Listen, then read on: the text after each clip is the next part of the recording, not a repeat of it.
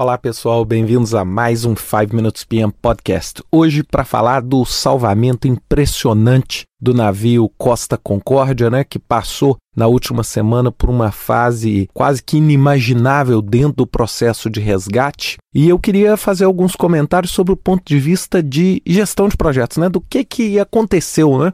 Se a gente pensar, poxa, 612 dias se passaram né, desde o acidente de janeiro de 2002 e um naufrágio polêmico, um naufrágio complexo e um naufrágio que aconteceu dentro de uma área extremamente complexa do ponto de vista de ecossistema e agora toda essa, né, toda essa ação.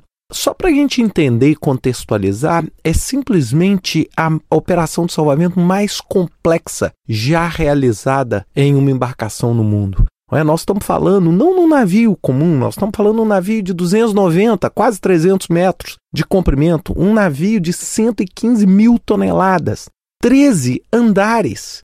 Carrega cerca de 3.700 passageiros, mais mais de 1.100 tripulantes, seis motores. Então nós estamos falando de uma embarcação extremamente complexa. E aquilo que a gente viu, não é essa questão de colocar não é, novamente o navio na vertical, foi uma etapa importante, mas de um processo que começou há muito mais de um ano atrás, não é que começou logo em seguida. Por quê? Porque quando a gente começou a pensar no naufrágio, primeiro, nós estamos diante não só de um problema humano absurdo, como também de um desastre natural sem precedentes. Só para vocês terem uma ideia, um navio como aquele carrega mais de 2 mil toneladas de combustível, que levaram 13 meses para serem. Se vocês depois derem uma olhada, deem uma olhada na internet sobre uma empresa holandesa chamada Smith International. Ela levou 13 meses para conseguir tirar em segurança as mais de 2.300 toneladas de combustível.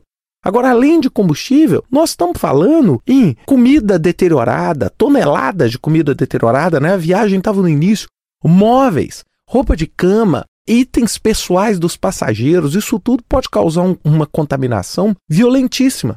E ao longo desse processo né, de esvaziamento dos tanques, começou-se uma pesquisa sobre qual estratégia. Então, várias linhas foram adotadas no escopo desse projeto.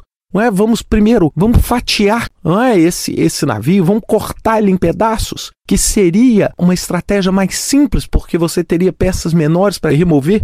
Só que o risco ambiental seria muitíssimo grande, o que inviabilizaria, porque você simplesmente poderia contaminar toda a região. Então eles decidiram o quê? Vamos então tentar remover o navio de uma forma única. Ué, então eles construíram, olhem só a complexidade, isso é que eu estou falando. Olhem só a complexidade, nós estamos falando em 612 dias para isso acontecer, não é? Olha a complexidade, eles construíram uma plataforma embaixo. Eles usaram caixas que atualmente estão com água para quê? Para poder, junto com a tração, desentortar e tirar o navio que estava nas pedras. Ou seja, o maior risco era, durante esse movimento, o navio partir, o navio rachar ou o navio ter um dano ainda mais sério que o impeça, inclusive, de ser acoplável para ele poder ser rebocado. Não é? Foram 19 horas de trabalho e umas cenas maravilhosas que a gente pode ver na internet da engenharia e da habilidade de projetos humana que a gente pode ver, né? Agora esse navio está na vertical e o resgate não acabou. Não é? Aquele projeto que nós estamos falando, se vocês forem ver, e eu sugiro que vocês deem uma olhada nos sites da Titan Salvages dos Estados Unidos e da Microperry da Itália, que fizeram a joint venture para salvar, vocês vão ver as etapas. E aí, o gerente desse projeto estava falando que esse projeto venceu uma grande etapa, mas ainda falta muita coisa. Ainda falta conseguir recuperar a lateral que ficou nas rochas para ela ter condições mínimas para poder aclopar essas caixas, para que então o navio seja flutuado, ele vai ser como se fosse rebocado e trazido para cima por essas caixas que vão ser preenchidas com ar, para então ele ser rebocado, para então sim ele ser desmontado.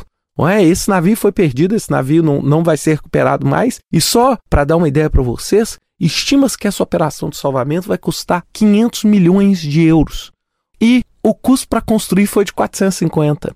Não é? Então é, é bastante interessante né, como a gente vê quando um problema acontece dentro do ciclo de vida de um determinado produto, muitas vezes o custo para se dispor de um determinado produto, né, sem falar no custo das vidas, pode ser inclusive maior do que o custo do próprio produto, né? Lógico, não estamos nem falando em danos de imagem, etc, né?